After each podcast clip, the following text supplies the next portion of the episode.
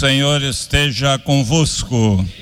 Proclamação do Evangelho de Jesus Cristo, segundo Mateus. Naquele tempo disse Jesus à multidão: O reino dos céus é ainda como uma rede lançada ao mar, e que apanha peixes de todo tipo. Quando está cheia, os pescadores puxam a rede para a praia, sentam-se e recolhem os peixes bons em cestos e jogam fora os que não prestam. Assim acontecerá no fim dos tempos. Os anjos virão para separar os homens maus dos que são justos e lançarão os maus na fornalha de fogo. E aí haverá choro e ranger de dentes. Compreendeste tudo isso? Eles responderam: Sim. Então Jesus acrescentou: Assim, pois, todo mestre da lei que se torna discípulo do reino dos céus é como um pai de família que tira do seu tesouro coisas novas e velhas. Quando Jesus terminou de contar essas parábolas, partiu dali. Palavra da salvação. Irmãos e irmãs, este capítulo 40 do livro do Êxodo, ele foi escrito aproximadamente sete séculos antes da vinda de Cristo, numa linguagem sacerdotal que nos mostra a fidelidade de Moisés àquilo que Deus lhe pede, as minúcias daquilo que Deus revelou para ele, como que ele queria o santuário, como que ele queria aquela tenda no qual ele estaria presente no meio do povo, assim Moisés o faz. E é iniciativa de Deus. Deus quer estar no meio do seu povo.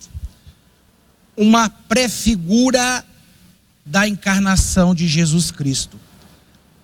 São João, no preâmbulo, no prólogo do seu evangelho, quando ele fala e o Verbo se fez carne e habitou entre nós.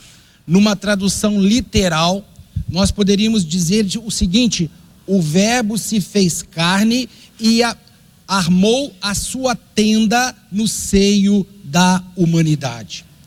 Jesus é aquilo que nós chamamos do Shekinah, a tenda definitiva de Deus na terra, numa aliança que nada pode romper, porque é uma aliança eterna. Então, Moisés, como nós percebemos, é uma prefiguração daquilo que seria Jesus Cristo, nosso Senhor. Terminamos com esta leitura do evangelho de hoje com as parábolas do reino. E nos é apresentado um quadro uma rede que é lançada ao mar e que vem peixes bons e que vem peixes ruins, assim como a parábola do joio e do trigo. Somente caberá a Deus a seleção. Nós não podemos antecipar a hora de Deus. Só Deus sabe o que é trigo, só Deus sabe o que é joio. Só Deus sabe quais são os peixes bons e quais são os peixes ruins. Por isso, a nossa ansiedade de termos uma igreja apenas pura, ela é, ela não existe no plano de Deus, porque Deus quer que nós caminhemos num mundo mau, sendo sinais do seu amor, da sua bondade, da sua misericórdia. E a paciência de Deus é tamanha que ele vai usar de todas as maneiras possíveis e imagináveis para que a sua tenda definitiva, que é Jesus Cristo na aliança eterna, seja tudo em todos. Então o Senhor quer que a humanidade inteira, mesmo aqueles que não, não conhecem ainda a palavra de Deus na sua dimensão total, tenham também esta experiência. Só haverá a colheita do trigo, separando do joio no final dos tempos, só haverá a separação dos peixes bons dos peixes maus também no final dos tempos.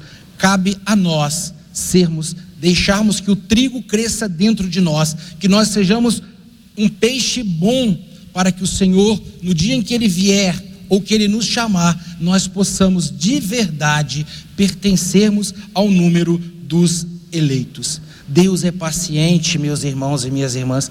Ai de nós se Ele não tivesse paciência. Olha na nossa história pessoal, se Deus tivesse tido a paciência e o carinho que Ele tem para conosco, nós também devemos louvar e bendizer o carinho que Ele tem também para com os nossos irmãos. Se nós queremos que Ele tenha sempre misericórdia de nós, que nós também sejamos misericordiosos para com os nossos irmãos. Que nós possamos experimentar esse amor e essa bondade de Deus, nosso Senhor. Supliquemos a Santíssima Virgem Maria que nós possamos nos tornar cada vez mais sinais do amor, da bondade e da misericórdia de Deus.